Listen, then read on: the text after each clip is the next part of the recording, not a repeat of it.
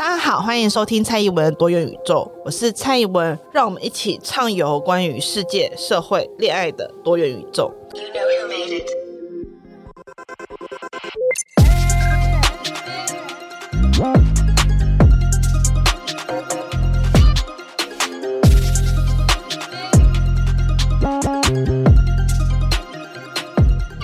Hello，大家早安、午安、晚安。今天又是恋爱 Q&A 时间，在恋爱 Q&A 之前，我先来跟大家分享一下最近的日常生活琐事。嗯，其实也没有什么要分享的，最主要是我今天的这个，无论是 Q&A 或是现在分享的琐事，都是属于我个人自我认定比较没有写稿的一个状况。那因为今天出了一些突发状况，所以我原本要录的东西就是。没有顺利的排上行程，然后可是因为 时间快要到了，所以我必须要赶快 露出一点东西。最后有想到说，我之后应该也要安排啊，类似这种集数的场合，就是一个随性局。因为呃，其实我每集的东西，其实我都是写蛮重。蛮仔细的脚本，就是可以基本上就是 脚本都快要可以当之后的字幕使用那一种。那后来我就想说，是不是应该安排一些节目，是就是什么蔡宜文不看本，然后就开始乱讲话那一种。好了，这只是我对于后续节目的一些有点无聊的小规划。然后这几天就是也是一样处于一个过得很忙碌的状态。然后昨天就跟一个朋友去吃饭，然后朋友突然都跟我说。哎，你怎么有办法一边念书，然后一边上全职的班，然后还一边有办法维持现在这个频率录 podcast？好，我就跟他说啊，就是减少睡眠时间呐、然后就开始大笑。但这么说也没错啦，因为当然，因为我都是碰到很好的人，无论是我上班的地方，然后我的指导教授。跟我的主管，然后还有我现在在 Pocket 合作的，例如我的后置跟小编六六都是非常非常 nice 的人，所以他们其实都蛮能够配合我的极限操作的一个状态。然后我的朋友也很能配合我，会在 FB 或是。IG 或是 Line 上面聊天聊一聊，然后人突然就消失了，因为我真的就要去排下一个行程，下一个 schedule，没有办法跟他讲太久的话，所以我觉得是因为我身边的人都都很包容我这个极限操作，所以这个 podcast 才继续持续下去。那当然就还有各位有在收听跟订阅的观众，不得不说，就是当有。钱有底气、有资源的时候，你就会更能够去规划自己的行程嘛。就是时间其实就是最大需要资本撑出来的东西。好，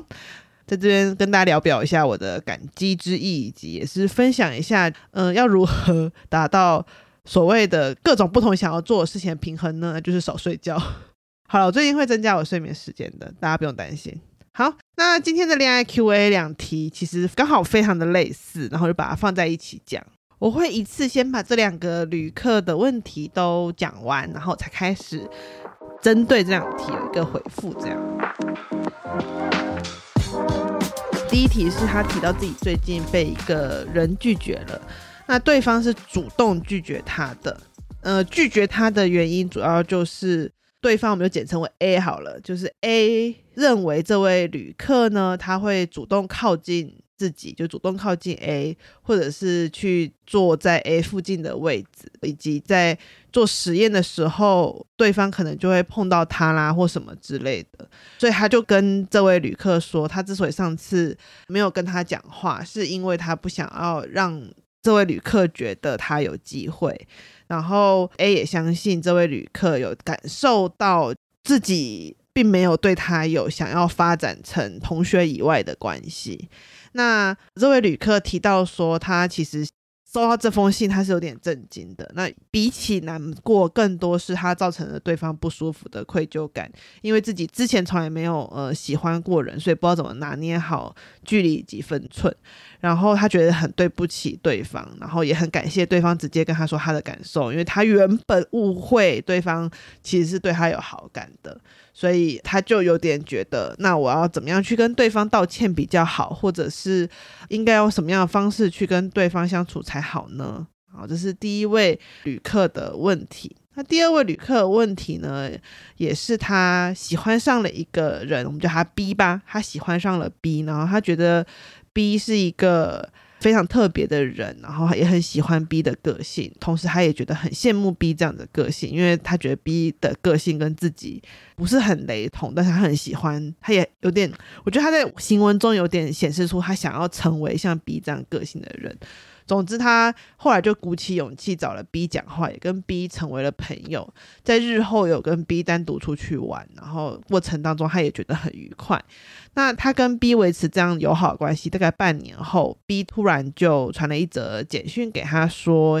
呃，B 觉得这位旅客都会刻意坐在他附近，然后 B 觉得很不舒服，然后希望两个人之后以同学的关系正常相处就好。”那这位旅客认为 B 对他有意思的原因，是因为好像 B 只有跟自己单独出去玩过，呃，也会拜托自己照顾植物啊等等，就是他认为有一些比较亲昵的举动，但没有想到最后只是自己的一厢情愿。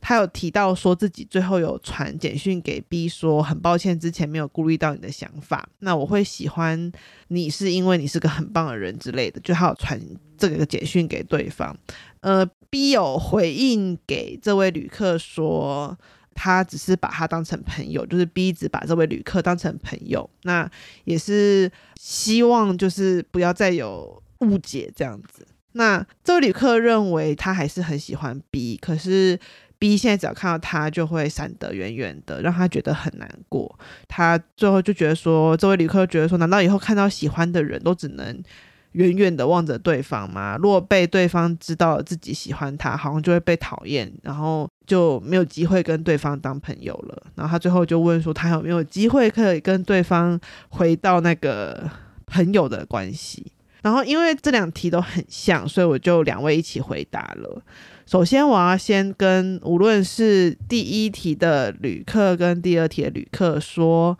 嗯，我知道你现在应该很难过，然后。这个难过是融合很多种，第一种是被拒绝本来就不是一件开心的事情。如果是我，我被我觉得他应该对我有好感的人拒绝，我也会觉得很伤心。那加上如果我又喜欢对方，我我会有一定程度的否定我自己，可能会觉得我做的不够好，或者是我是不是哪里有什么缺陷，所以导致一个。我觉得跟我相处的还不错，我也蛮喜欢的人，他居然不喜欢我。那第二点，我相信大家你会觉得有点害怕，就是这两位旅客可能会觉得有点害怕。你可能会觉得，嗯，我明明就觉得他对我有好感。为什么最后不是这个样子？为什么最后却跟我想象中的不一样？那是不是在很多阶段当中，他跟我相处，他都是感觉到不舒服的，而我却没有发现？那你可能会基于这个认知感受到害怕，甚至会影响到你之后跟其他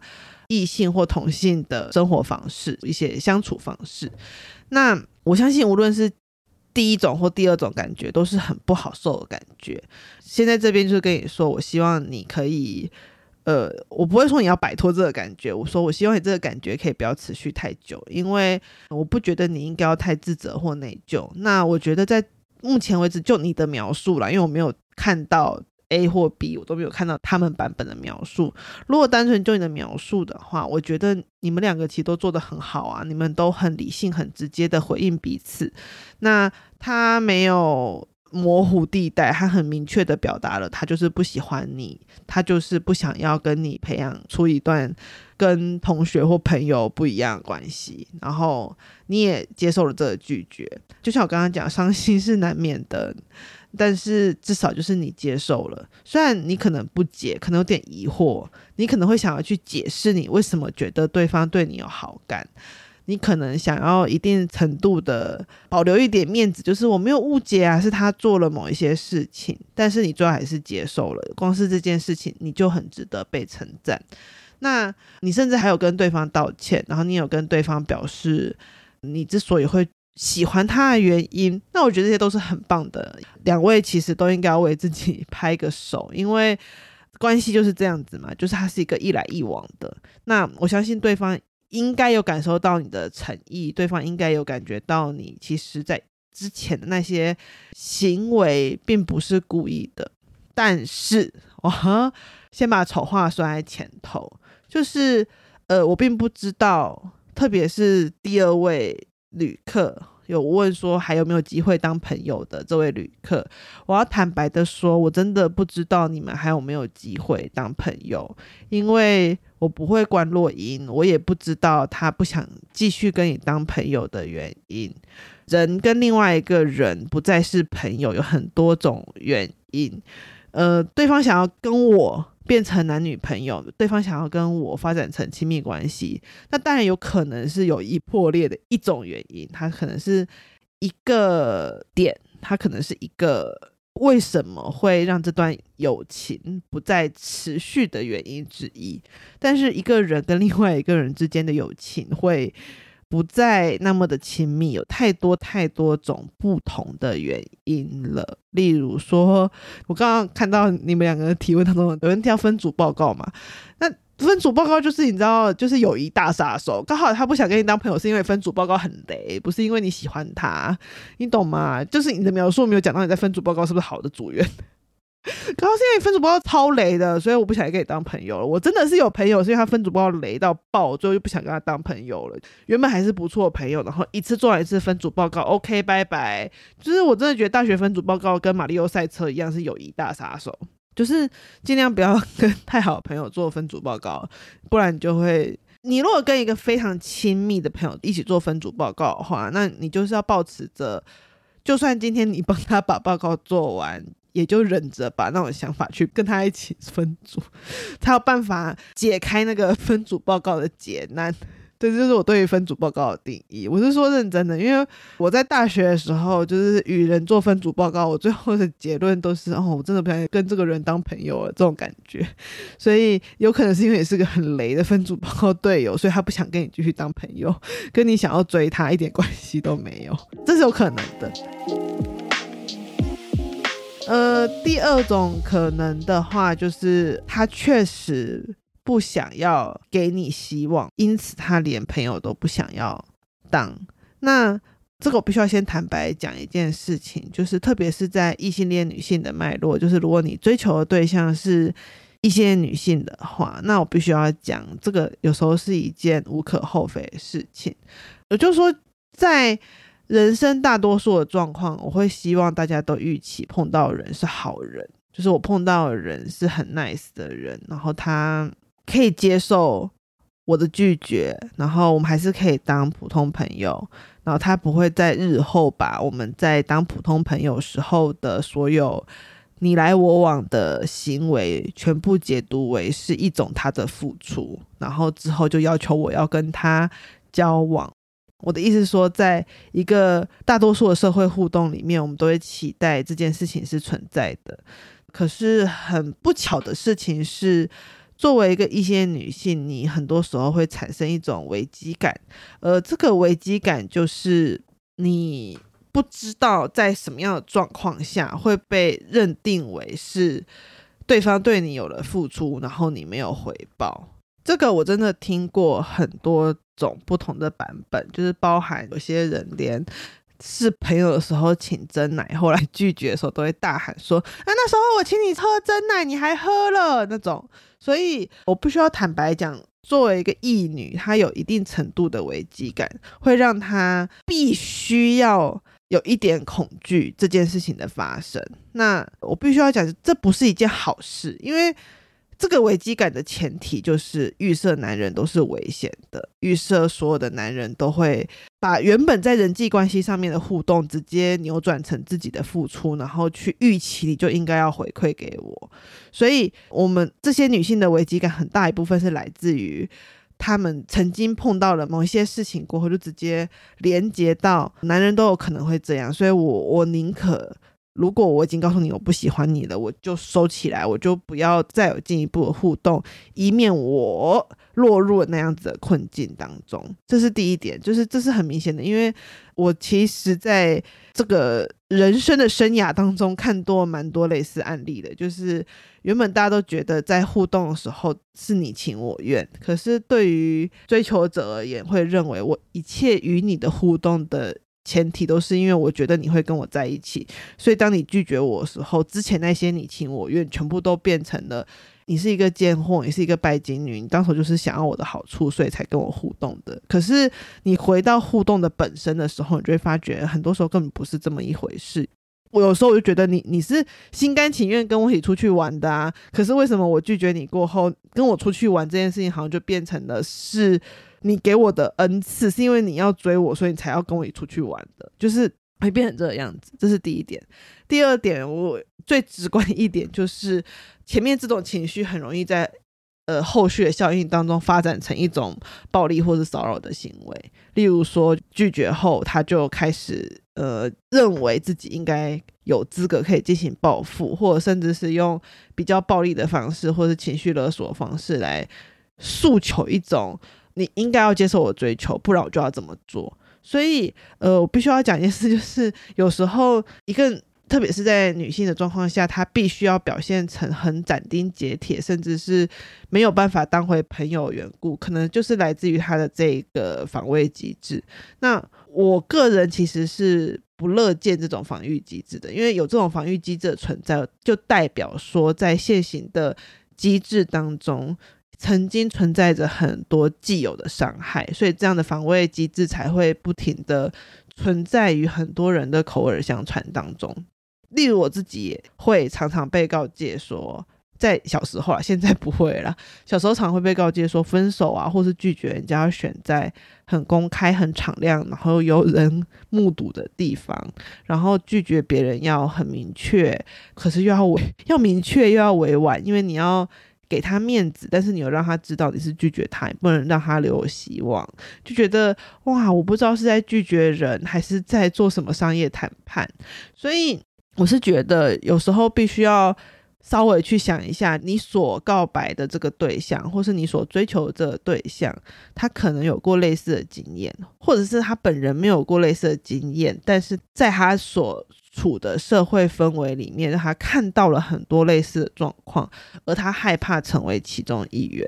所以他最后对你有所保留，或者是有所。迟疑，并不是他否定你这个人，或者是他就认为你是个恶男，而是来自于他想要活下去，或者是他不想要招惹麻烦，所以在这种状况下，他宁愿最大幅度的以自己的安危放在第一。那我觉得这是可以理解的，因为错不在他们啊，错是这个社会一直以来都没有好好的教导。有些男性要正确去对待自己喜欢的女性，所以最后如果说大家要说我们希望能够更减少这种事情的发生，好啦，也不是说更减少这种事情的发生了，应该要说是我们希望人与人之间的信赖这件事情是基本信赖是存在的，就是你不会觉得因为我拒绝了你，我们就不能当朋友，因为我害怕你会对我做什么。如果我们希望能够打破这一个不信任的环节，不想要让自己成为那一个不被信任的对象。我觉得有个蛮大的重点是要回过头来去思考，为什么这个社会会变成现在这个样子。某种程度上，就是你要更支持这个社会上要在性别上要更平等。我自己可以分享一下我自己的经历，因为虽然说我本身是一个。呃，女性主义者，然后我又长期在做类似的倡议跟授课，所以很多人就预期我本身也是一个在身体界限或者是很害怕男性。例如说，今天拒绝的，我就觉得就不能跟对方当朋友，对方会让我产生困扰的人。但实际上呢，就是我本身是一个身体界限非常模糊到，甚至有时候反而会被我的女生朋友抱怨说蔡依文太夸张。男生朋友也会跟我抱怨这件事情，就是我反而是那个曾因为身体界限太过于模糊去跟别人道歉的人。所以相较之下，其实我本身是。基本上是丝毫不在意这件事情的。就是如果有听我讲过这个故事的人知道，就是我跟我一些真的很熟的男生朋友在他们面前，我也常常是不大常穿衣服或时常衣衫不整，就是没有在特意说我我不想要在他面前裸露，或者是呃我要害怕他或什么之类。如果是跟我很熟人，其实都知道，就是我不是一个对于异性跟同性很有身体界限，例如说害怕拥抱、触摸或什么的人，就是我不是一个很在意这种事情的人。可是正是因为我知道我自己不是很在意这种事情的人，所以我跟所有人相处之前，我都会跟他们讲这件事情。我之前其实有提过嘛，就是因为我是一个很热爱裸体的女子，所以基本上所有跟我出去玩的人都一定会被我问说，我是一个会在房间内随机裸体的人，你可以接受吗？如果你不能接受的话，我们。可能就不适合住在同一个房间，或者是你可能就要先跟我说，就是因为我们不得不一定要住在同一间房间的话，那你可能就要先跟我讲，我就会注意不要在你身后穿的太少或是裸体。那当然，我也会跟我的异性朋友讲到这件事，就会说，例如说我们之前可能是 OK fine 都没有关系，我在他面前就是常常要穿内衣不穿内衣，甚至有时候只会穿内裤跑来跑去。但是当他开始有伴侣的时候，我也会跟他谈到这件事情，说如果你的伴侣会在意的话，那我就会去注意这件事情，因为我希望是在大家都觉得舒服的状况下，我才 be me，就是即使是我知道这个状况是在 be me，但是我还是要确保我在 be me 的时候，其他人是舒服快乐的。我的意思就是说，那所谓的身体界限这件事情，本来就每个人都不一样，就是每个人都有自己的。身体的拘谨程度，或者是每个人都有自己对于身体界限的想象。有些人他对于身体界限就是很严，就是你稍微碰到他，他都会不开心。有些人他的身体界限就像我不是这么严的人，所以当我们两种人碰在一起的时候，啊，怎么样可以和平共处，就是要讲。就是要说出来，就是例如他的身体界限就是很严，我的身体界限就是很松，那我们就要说出来。就是他就跟我讲说，嗯，我不喜欢你这个样子，我就要跟他说，哦，好，我现在知道你不喜欢这样子，但是我刚刚这么做，我真的是没有恶意。当然，作为比较松的那一派，我就会觉得我有这个义务，我这个责任要当先讲那一个人。所以我大多数第一次会跟我亲密相处的人，我都会跟他 make sure，就是我跟他讲说，我是一个身体界限很松的人，但是如果你跟我讲的话，我是会去注意的。请你不要害怕跟我说我哪边没有注意到，所以冒犯了你这样子。那大多数时候，我觉得就算我现在在碰到身体界限很紧的人，我都会觉得，呃，我大概就已经不大会去让他们不舒服，因为我就会先讲，那我也会。大概从过往的经验学到怎么跟他们相处，所以意思就是说，第一点就是人是可以学习的。就算你今天跟我一样是身体界限比较 loose，就是比较没有那么严谨的人，然后或者是说你跟我一样，其实不是一个很能够学会判断别人的理情绪，就是有些人他表面跟里的情绪不大一样。然后我我自诩我是一个很难去判断理情绪的人，那。我还是在我的人生当中，用很多种方式去学会稍微的判断别人可能会不喜欢这个样子，以及学会怎么样好好的去跟别人说。我可能会做出一些冒犯你的行为，所以我想要先跟你说我习惯的处事方式。那如果你不喜欢的话，你可以直接跟我讲，或者是我们可以找到其他种方法来解决这个问题。就是如果你被迫要跟我长时间相处的话，我们可以寻找到其他方法来处理你不是很喜欢我的某一些举动。我的意思就是说，这件事情不难，就是很多人会觉得。我就是这样子啊，就是说，男生就是学不会去看到女生内心的纠结，或者是男生就是无法判断，其实你没有喜欢我，男生就是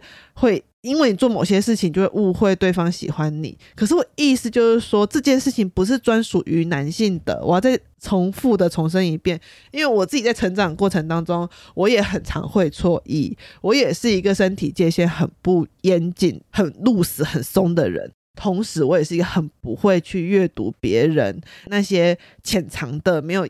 表现出来的情绪的人。这一些我们在讲说男生学不会的东西，其实我都很不擅长。那我是怎么样活到今日而没有把大家都给得罪的呢？就是我在以前确实曾经也得罪过很多人，无论是男女，他都会觉得说：“天哪，你这真的是太夸张了。”那怎么办？就慢慢你撞到墙了，你要怎么办？你就慢慢学会不要撞墙啊！你撞一次、撞两次过后，就算那个墙是透明的，你也知道会有墙了吧？就是学啊。所以我觉得今天两位来问这个问题非常好，就是他拒绝了你，然后他可能也在拒绝你的词语当中流露出了某一些你做了他觉得跨越界限，或者是跨越了他心里的底线的一些行为。那你可能觉得之前你没有读到，他可能觉得他自己暗示了上百遍你没有读到，这是有可能的，真的。因为我也曾经被我觉得很要好的朋友说，我已经暗示你很多遍了，大概五六十遍，你都没有感觉到吗？我真的没有感觉到。他跟我讲的时候，我也是惊恐、害怕，跟觉得非常的愧疚跟抱歉。但是我内心也真的是很坦诚的说，我没有感觉到。所以我后来才发现一件事，就是我真的就是没有感觉到这个东西。与其期待我感觉到，不如我主动问他，你是不是很在意某件事情？那我是不是？让你觉得不大舒服了，那怎样怎样怎样？就是我开始察觉到端倪之后，或者说我一开始就直接问他，可能会比我察觉到来的快很多。这是我的应对方式，但可能各位会学会不同的应对方式，因为每个人的生长环境、每个人所处的职场啊、所谈的恋爱啊、所身处的关系啊，或者是原生家庭啊，可能会带给你不同的工具跟礼物，但是。我最后所学会的方式比较像是我直接直球面对，因为我就觉得我还是没有那种能力去看他的眼神就读懂他要什么东西，或者是我还是没有办法学会，当我做某些举动的时候，对方可能看起来笑眯眯的，但他其实心里不爽，我还是没有办法去读懂这件事情，我可能还是没有办法去读懂言外之意，就是他可能跟你说好，但其实是希望你能够理解他的好是有点。婉转的不好，我还是没有办法去读懂这些言外之意。但是我学会一点，就是我开始愿意厚着脸皮去问说：“你确定吗？会不会其实你并不想要我这么做？”等等，就是我觉得我学会的解决方法是这样。可是不管怎样，你发现问题这件事情都是第一步。那我觉得今天来问我的这两位旅客，就是已经发现问题了，你可以开始去找你去面对这个界限的方式。如果你可能像我一样，觉得自己可能永远都学不会读这些东西，例如说你，你可能学不会读那一些潜藏的情绪，你可能觉得你学不会去读出对方已经在不爽，但他没有表现出来这件事情，那可能你就要可以像我一样走一个什么事情都先讲的路线。那我相信一定有人。他很敏感，他同时也讨厌什么事都先讲，所以他还是很讨厌我。那我觉得无所谓，OK fine，就代表我们两个人注定不合嘛。那不当朋友，不当情人是好事，这就是一个预先筛选的机制。因为我相信一定有人最后就会觉得蔡文好烦，然后一开始就要直接打预防针。那不好意思，我就是个必须要打预防针才能够在人际关系当中过活的人。所以你不喜欢打预防针，而我必须要这样子，那我们就不合。OK，拜拜。这也是一种彼此筛选的方式，这是第一点。第二点就是，你如果是一个最后可以学会那一套读懂对方情绪，然后读懂对方其实内心真正的需求、内心真正想要讲东西是什么的人，那我觉得也很棒，就代表你学会了一个新的技能嘛，那也很好。这是一个机会，它让你知道界限在哪里，让你知道你自己可能在某些能力上面的缺乏。那最后你会选择用什么方式去应对这个能力的缺乏，去应对这件可能对你而言不是太好的一个事件？因为我能理解这件事情是蛮悲伤的，因为我好像在那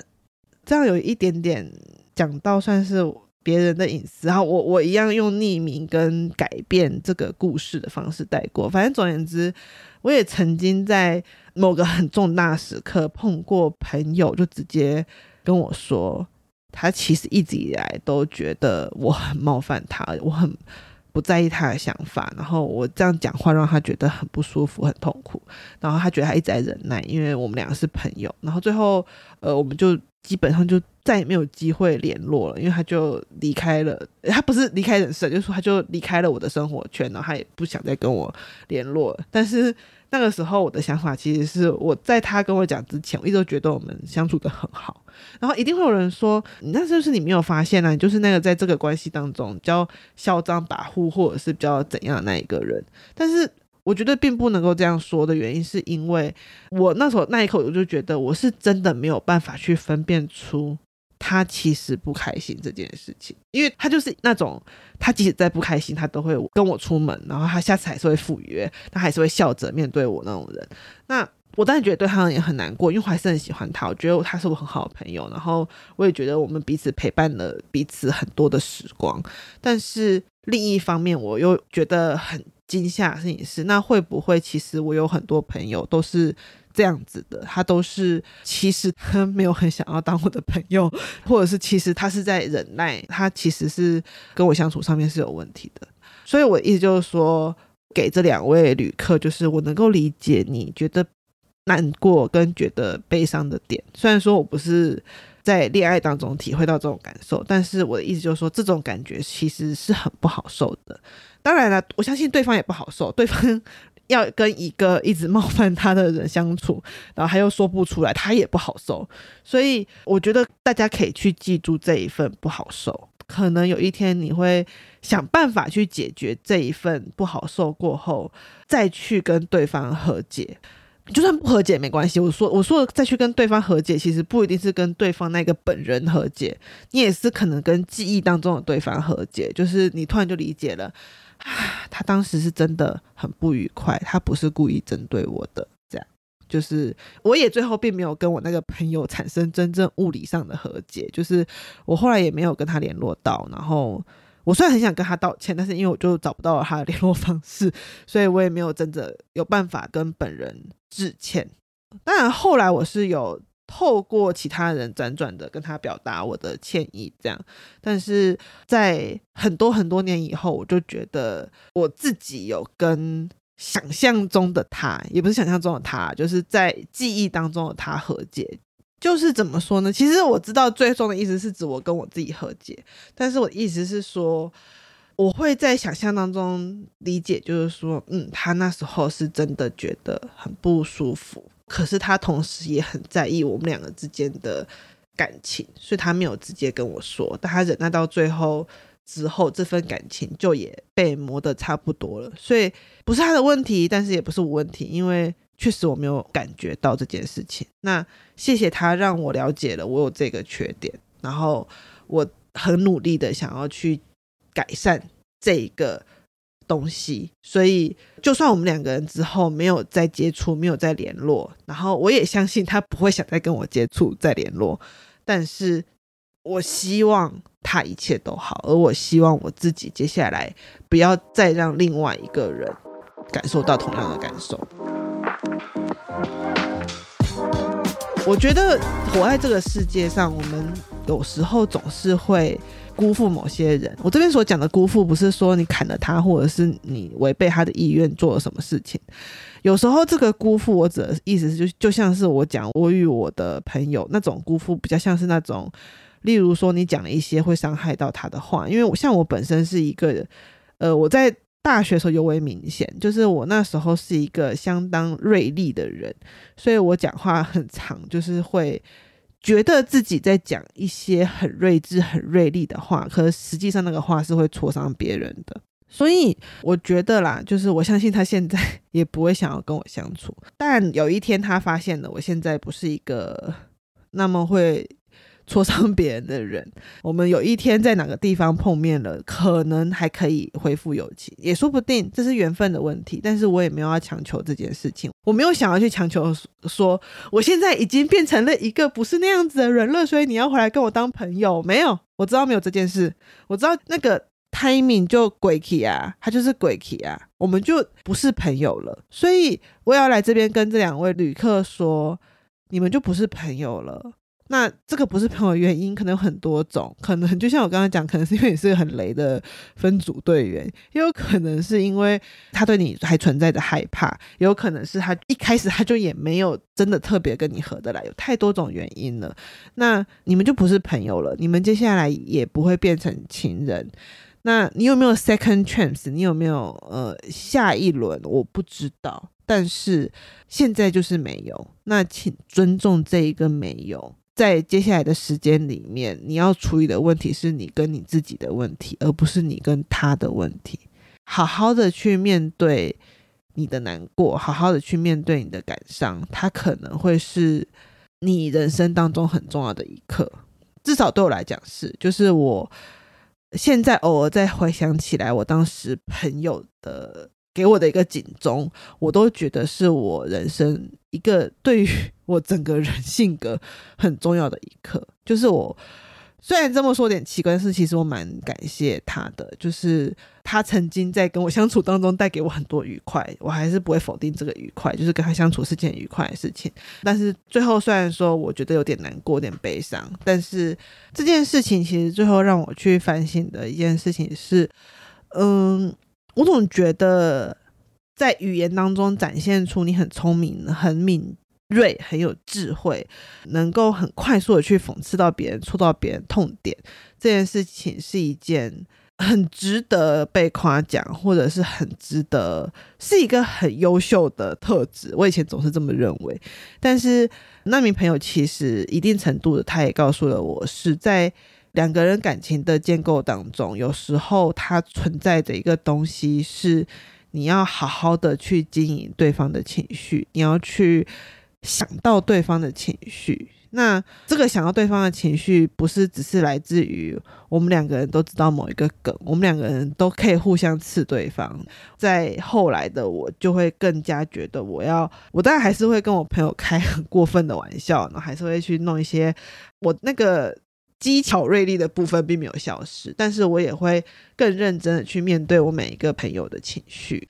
那些我真正关心的人，我就会很适度的去表达我的关心，而不是把我的关心藏在。尖锐刻薄的讽刺后面，打比方来讲，就是以小时候我可能当面对朋友失恋的时候，我就会啊死了没，然后哎呦，就是我会用酸的，我觉得他能够理解我用酸的是在关心他，但实际上不是。就算他今天知道，他清楚的了解你酸是在关心他，你酸他，他还是会觉得难过。所以从那之后我就开始学会了，我明明就是想要表达关心，我就坦坦白白的表达关心。好，后面这个就是后话，这个就是后话。但是我就是说，可能就像我学会的这一课一样，你可能会借我这一次，你学到了其他东西。我希望啦，就是希望这件事情可以让你的人生变得更好，也希望你可以早日跟你记忆当中的那个人以及你自己和解。好，那今天的恋爱 Q&A 就到这边了。那如果你喜欢这集的话，也是欢迎按下追踪订阅，然后分享。多元宇宙就是欢迎每一个人。好拜拜。